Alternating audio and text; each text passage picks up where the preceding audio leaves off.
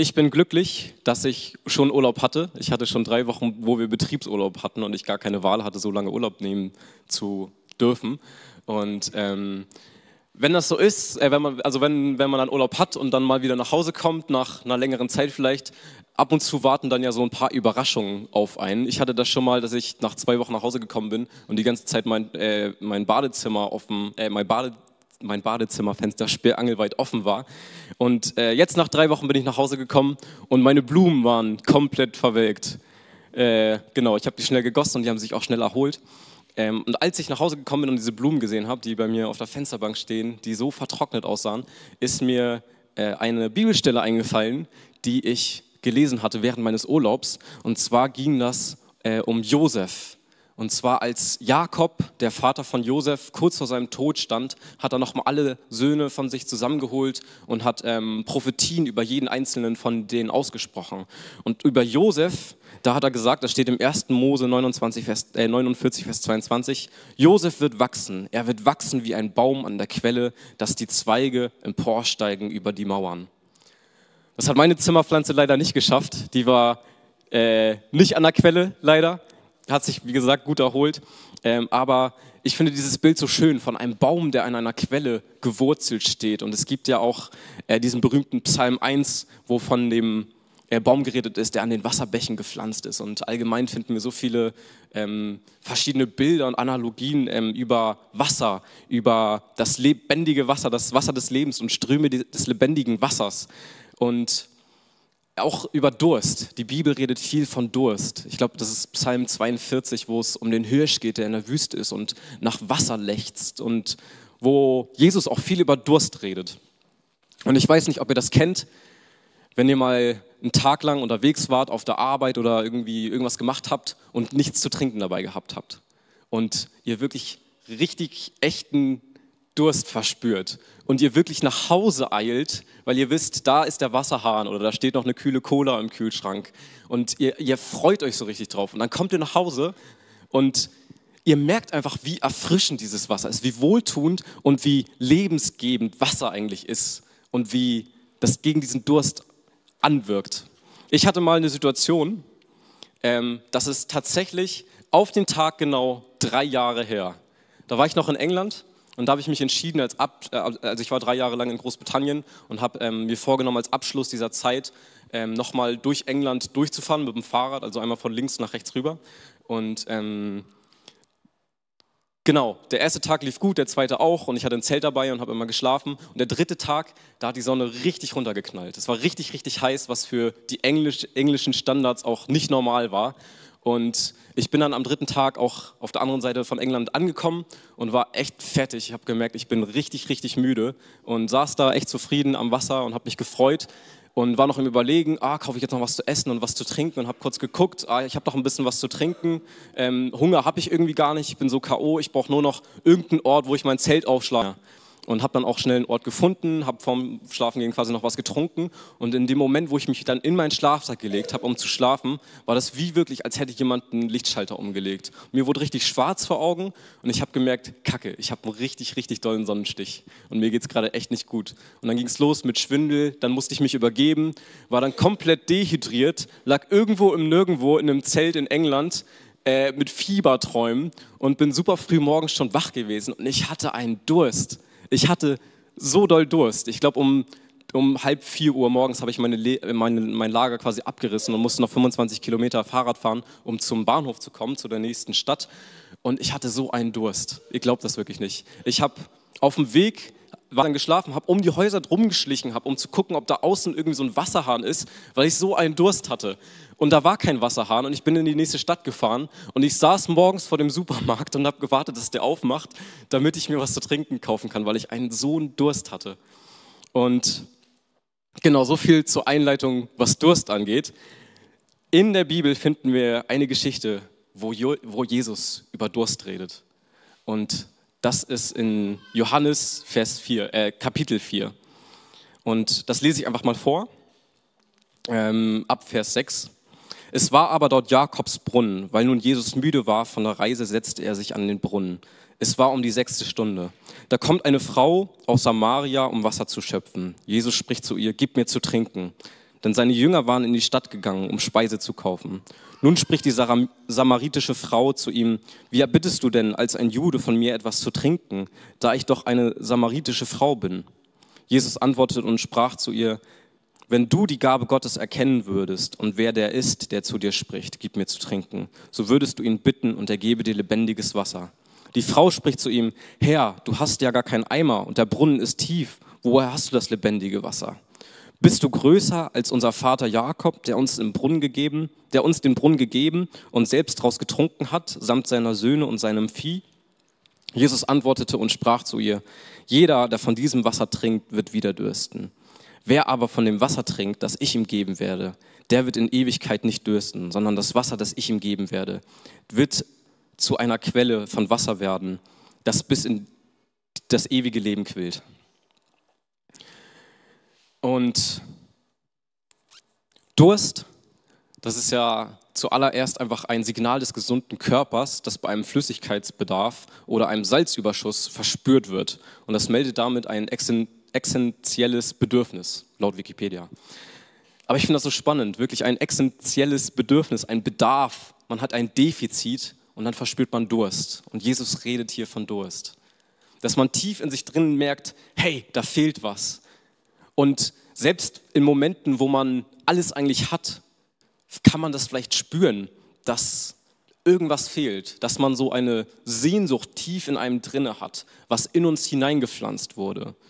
Und manchmal kann man das verdrängen oder betäuben, aber es ist da. Und der Mensch wird oft auch als Sehnsuchtswesen beschrieben. Und seit Anbeginn der Menschheit fragt der Mensch sich auch nach dem Sinn des Lebens. Und er sucht nach mehr und er sucht nach einem Ende und er versucht händeringend glücklich zu werden. Alles, was wir tun oder fast alles, was wir tun, die meisten Sachen, die wir tun, sind darauf basiert, dass wir glücklich werden.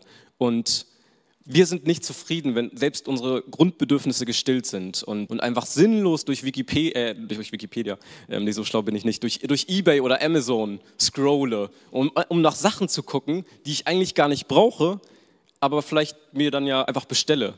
Und ich ziehe jetzt Ende August auch weg und ich bin gerade dabei, so ein bisschen meinen Haushalt aufzulösen und ein paar Sachen auszusortieren und wegzuschmeißen. Und nach drei Jahren, die ich jetzt auf Fehmarn gelebt, gelebt habe, merke ich einfach, wie viel Kram man einfach ansammelt, was man eigentlich wirklich nicht braucht. So was, die Grundbedürfnisse sind hier und das, was ich habe, ist irgendwo hier. Und das ist das, was, das ist das, was den Menschen ausmacht. Er will mehr, er sucht nach einem Sinn, er versucht glücklich zu werden. Und diese Sehnsucht, die wir tief in uns drinne haben, die versuchen wir irgendwie zu stopfen. Und manche kaufen sich vielleicht das fünfte Haus. Es gibt reiche Leute, die einfach Autos sammeln. Manche suchen wirklich nach Anerkennung, nach Nähe, nach einer Echtheit in Beziehungen. Manche machen Karriere und versuchen da drin ihren Sinn des Lebens zu finden, was Geld angeht, Macht. Manche essen einfach ganz, ganz viel. Und ich möchte jetzt nicht sagen, es ist falsch, ein Haus zu kaufen oder eine Familie zu gründen, Freunde und Hobbys zu haben. Aber ich glaube, eine Frage, die sehr, sehr entscheidend ist, wie Johannes Hartl, habe ich äh, letztens einen Podcast von ihm gehört, der hat gesagt, der, von dem du erwartest, dass er deine Sehnsucht stillt, ist nicht nur dein Gott, sondern der, der über dich herrscht. Und ich glaube, das ist wahr, dass wir immer wieder zurückkommen zu diesem Punkt und fragen, hey, wie sehr mache ich mein Glück von diesen Sachen, die ich habe, abhängig? Also wir haben einen Durst, wir haben eine Sehnsucht, die in uns gepflanzt ist, die Teil von unserer DNA ist. Und wenn wir zurückgucken, ganz an den Anfang, Gott hat uns geschaffen, damit wir in Gemeinschaft mit ihm leben. Und wir wurden durch die Sünde von Gott getrennt. Und wir leben nicht, wie es für uns zuerst bestimmt war. Und wir merken, dass, dass da etwas falsch ist, dass da etwas ist, was nicht so sein soll. Und wir versuchen, dieses Loch zu stopfen mit allem möglichen Kram. Und Jesus sagt hier in der Bibelstelle, dass er nur diesen Durst stillen kann. Und ich glaube, meine ganze Predigt ist heute vielleicht so ein bisschen back to the roots, so back to the basics, wirklich das, worauf es ankommt im Gospel. Ähm, aber ich habe viel Zeit bei mir im Urlaub jetzt einfach verbracht, wirklich irgendwie in diese Bibelstelle einzutauchen. Ähm, und, und Gott hat mir da echt neue Sachen offenbart. Und ich hoffe, dass ich das wirklich heute einfach schaffe, das mit euch zu teilen. Ähm, genau. Also mein erster Punkt quasi ist, dieser Durst kann uns weit weg von Gott treiben, aber wenn wir diesen Durst richtig lenken, dann kann er die Tür werden zu Gott. Er kann zerstören und in Verzweiflung treiben, aber uns auch zur Quelle führen. Und ich möchte kurz eine andere Bibelstelle anschneiden, wo Jesus von Durst redet. Und zwar ist das in Johannes 19, Vers 28. Und das ist eine ganz, ganz kurze Stelle. Und zwar sagt Jesus da, mich dürstet. Im Griechischen ist es ein einziges Wort, dipso. Und das ist in der Stelle, wo er am Kreuz hängt. Und da steht, danach, da Jesus wusste, dass schon alles vollbracht war, auf das die Schrift erfüllt würde, spricht er, mich dürstet. Und in diesem kleinen Wort, in diesem Dipso, das, was Jesus gesprochen hat, als er am Kreuz hängt, ich glaube, da steckt so, so viel drin. Als erstes können wir erkennen, dass dieser Durst zeigt, dass Jesus wirklich hundertprozentig ein echter Mensch war, dass er wirklich Menschengestalt angenommen hat, 100 Prozent. Der Schöpfer der Welt, der alle, alle Wassermassen geschaffen hat, der die Ozeane in seiner Hand hält, für den wäre es eigentlich kein Problem, irgendwoher Wasser zu bekommen. Die Schöpfung preist ihn an und er verspürt einen Durst. Ein Wort, was die wahren Qualen zeigt, die Jesus durchlitten hat, als er am Kreuz hing diesen Durst hervorgerufen von wirklich Todesqualen, von Blutverlust, von Fieber und Erschöpfung. Und es zeigt, er ist Mensch. Es zeigt uns auch, dass er den Platz des Sünders wirklich eingenommen hat und Durst erleidet, weil er die Folgen der Sünde trägt. Und es ist, es ist glaube ich, immer so wichtig am Kreuz. Ähm, dieser Durst war nicht nur körperlich, er hatte nicht nur Durst nach Wasser, sondern es war wirklich seelisch. Die Trennung die der Mensch von Gott erlebt hat durch die Sünde. Jesus hängt am Kreuz und ruft aus, mein Gott, mein Gott, warum hast du mich verlassen? Wenn Jesus keinen Durst erlitten hätte, dann müssten wir für alle Ewigkeit getrennt von Gott leben, in alle Zeit. Und der Durst Jesus war ein, Zeichen dafür, dass er den Sieg hat, dass der letzte Feind am Boden liegt. Und er ruft auf, aus, direkt nachdem er gesagt hat, mich dürstet, da wird ihm noch ein Schwamm gegeben mit Essig und direkt danach ruft er aus, es ist vollbracht. Und ich glaube, das ist so wichtig, dieser Durst, dass diese Worte wirklich von unserem Kopf in unser Herz fallen, dass wir wirklich verstehen, was das bedeutet. Und ich glaube auch, dass es einen wahren Herzenswunsch Jesus zeigt. Dass wenn er gesagt hat, mich dürstet, dass das nicht nur körperlich war, dass es nicht nur seelisch war, sondern dass es wirklich ein ein Durst von Gott war, den wir als roten Faden wirklich durch die ganze Bibel sehen können, dass es ihn danach verlangt, uns zu befreien. Dass Gott ein Verlangen hat nach Gemeinschaft mit uns, dass es ihm danach dürstet. Jesus hatte Durst, wirklich zum Schluss zu kommen. Jesus hatte Durst, das Werk zu vollenden. Und Jesus dürstet es nach dich, er dürstet es nach deiner Liebe. Und ich glaube, es war hart für Jesus, wirklich am Kreuz zu sterben. Wir können ja auch lesen, dass er wirklich Blut und Wasser geschwitzt hat. Aber es hat ihn danach gedürstet. Und das, dieser Durst hat ihn angetrieben, wirklich alles zu geben für uns. Diesen leidvollen Weg zu geben. Und ich glaube, dass es einfach diese Gnade zeigt, die in seinem Charakter verwurzelt ist. Dass es ihn danach gedürstet hat. Er musste sich nicht groß überwinden, für uns zu sterben. Er war danach hingezogen, weil es ihn so sehr dürstet als er die Frau am Brunnen trifft, in der Stelle, die ich gerade gelesen habe, da spricht er, gib mir zu trinken. Und er war erschöpft und ist, sie ist verwundert, dass er ihn das überhaupt fragt. Und in dieser Zeit hatten die Juden auch nicht viel mit den Samaritern am Hut und deswegen war sie verwundert. Und ich glaube, dass Jesus, als, als er gesagt hat, gib mir zu trinken, dass das auch eine tiefere Bedeutung hatte, als, als nur, dass er Wasser von ihr bekommt ähm, sondern dass er durch diese Begegnung, dass er in dieser Begegnung das Herz dieser Frau für sich gewinnen konnte, dass das wirklich eine seelische Erfrischung für ihn war, weil er ihm ist danach dürstet, ja, nach unseren Herzen. In Offenbarung 3, Vers 20 steht, siehe, ich stehe vor der Tür und klopfe an. Und es gibt ja auch die Stelle, wer, dem, wer, wer anklopft, dem wird aufgetan. Aber hier ist das Jesus, der das sagt. Siehe, ich stehe vor der Tür und klopfe an so jemand meine Stimme hören wird und die Tür aufmacht, zu dem werde ich eingehen und das Abendmahl mit ihm halten und er mit mir.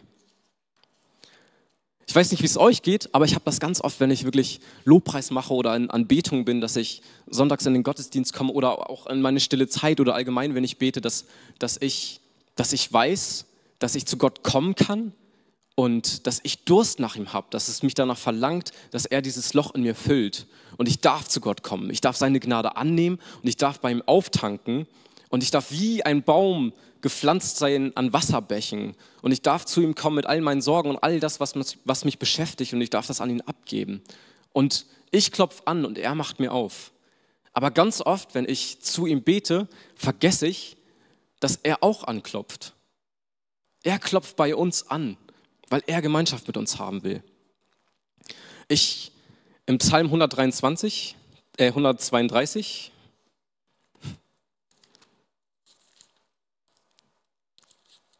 das ist ein Psalm von ähm, Salomo.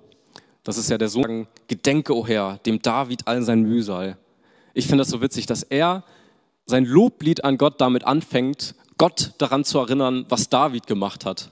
Und das zeigt auch einfach, dass, Gott, äh, dass David ein Mann nach dem Herzen Gottes war. Und hier steht dann weiter geschrieben, dass er dem Herr schwor und dem mächtigen Jakobs gelobte.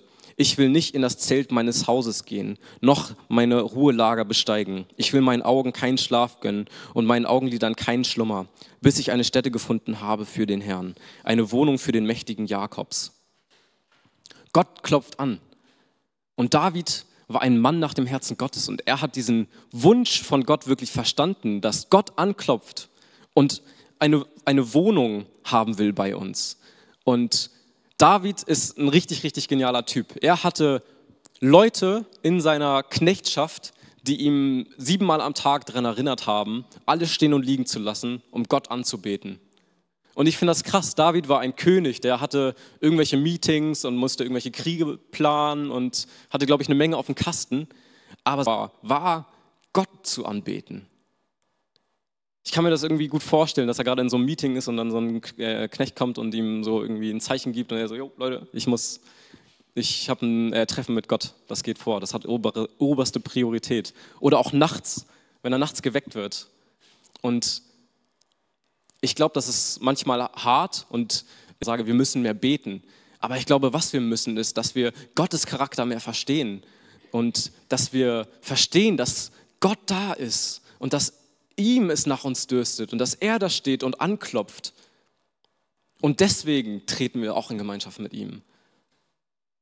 Alles andere, was wir von Gott bekommen, das ist alles reine Gnade, dass wir zu ihm kommen dürfen, dass wir bei ihm auftanken, dass er uns dieses Wasser gibt.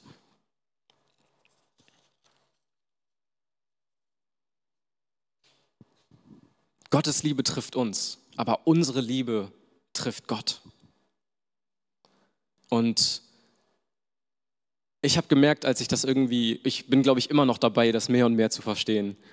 Aber ich, ich merke, wie mein Gebet sich verändert, wenn man das verinnerlicht, sich das vor Augen zu rufen, dass meine Liebe Gott trifft. Als er am Kreuz hing und gesagt hat, mich dürstet, wurde ihm ein Schwamm, ein Schwamm gegeben mit Essig. Und ich glaube, wir als Menschen, im Gegensatz zu Gott, sind wir so armselig. Und was können wir ihm bringen? Und wir können ihm gar nicht genug Ehre geben und ihm nicht genug preisen. Und es ist wie ein Schwamm mit Essig, was wir ihm reichen. Und er nimmt es dankbar an. Er sagt nicht, was soll ich mit diesem Essig? Ich will Wasser. Er nimmt es dankend an. Das ist so ein zweiter unglaublich krasser Charakterpunkt von Gott, wie demütig ist, diese unglaubliche Demut, die wirklich in seinem Charakter steckt. Und ähm, ich habe letztens einen anderen Podcast gehört äh, von Rick Pino, ich weiß nicht, ob ihr den kennt, und er hat dieses Gebet gebetet, Jesus, ich will, dass deine Liebe mich berührt, aber ich will auch, dass meine Liebe dich berührt. Wir dürfen mit unseren Anliegen zu Gott kommen aber Jesus hatte auch ein Anliegen. Und ich glaube, das Anliegen, das kennen wir alle ziemlich gut, wenn wir mal das Vaterunser gebetet haben. Vater unser im Himmel, geheiligt werde dein Name. Dein Reich komme wie im Himmel, so auf Erden. Dein Reich komme wie im Himmel, so auf Erden. Im Himmel, ich weiß nicht, wie der Himmel aussehen wird.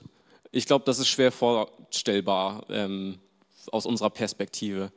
Aber eine Sache, die ich weiß, dass wir im Himmel Gemeinschaft haben werden mit Gott dass vieles wiederhergestellt wird und wir wirklich wieder zurück zu diesem Ursprung äh, kommen können, dass wir in Gemeinschaft und in Beziehung mit Gott leben, ungehindert. Und Jesus Anliegen, was er gebetet hat, ist, dass dein Reich komme wie im Himmel so auf Erden. Wie im Himmel so auf Erden. Das ist Jesus sein Anliegen. Im Himmel werden wir Gemeinschaft mit ihm haben. Und sein Anliegen ist es, dass es auf der Erde jetzt auch schon passiert. Ihn trachtet es danach, es dürstet ihm danach. In Johannes 4, Vers 23, das ist dasselbe Kapitel mit der Frau am Brunnen, da sagt ähm, Jesus ein paar Sätze später, aber die Stunde kommt und ist schon da, wo die wahren Anbeter den Vater im Geist und in der Wahrheit anbeten werden. Denn der Vater sucht solche Anbeter. Und das ist eine Bibelstelle, ich glaube, da steckt so viel drin, was das eigentlich bedeutet in, in Geist und in Wahrheit. Aber ein Wort, auf das ich mich konzentrieren will, ist, dass der Vater sucht. Der Vater sucht die wahren Anbeter. Er sehnt sich, es dürstet ihm danach. Und darum leben wir. Darum atmen wir, weil Jesus sich nach uns sehnt, dass Jesus einen Durst hat. Und wenn wir wieder zurückkommen zu dieser Ursprungs-Wikipedia-Erläuterung, was Durst eigentlich ist, ein Defizit, ein Bedürfnis, ein existenzielles Bedürfnis, was Jesus hat, was er verspürt, wenn er an uns denkt. Und ich möchte wirklich wie Maria sein, die sich an die Füße Jesus setzt. Ich möchte wie Johannes sein, der Herzschlag wirklich hört. Ich finde das so genial, dieses Bild von Johannes, dass er einer der Jünger war, die wirklich am Kreuz dabei waren, als Jesus gestorben ist.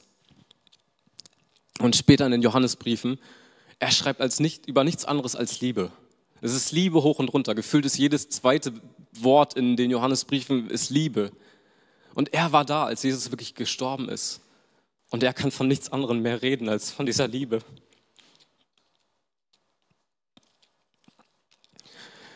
Ähm ja, und ich möchte euch echt einfach ermutigen, dass, dass wir uns damit auseinandersetzen, dass wir wirklich beten, dass diese Worte, die wir in der Bibel lesen, dass Jesus am Kreuz hängt und sagt, mich dürstet, dass diese Worte wirklich von unserem Kopf in unser Herz fallen und da Frucht bringen. Dass wir wirklich lernen, neu zu beten, dass wir uns wirklich aufmachen und nach dem Charakter Gottes jagen und zu verstehen, was es heißt, dass Gott ein dürstender Gott ist und ihn kennenzulernen.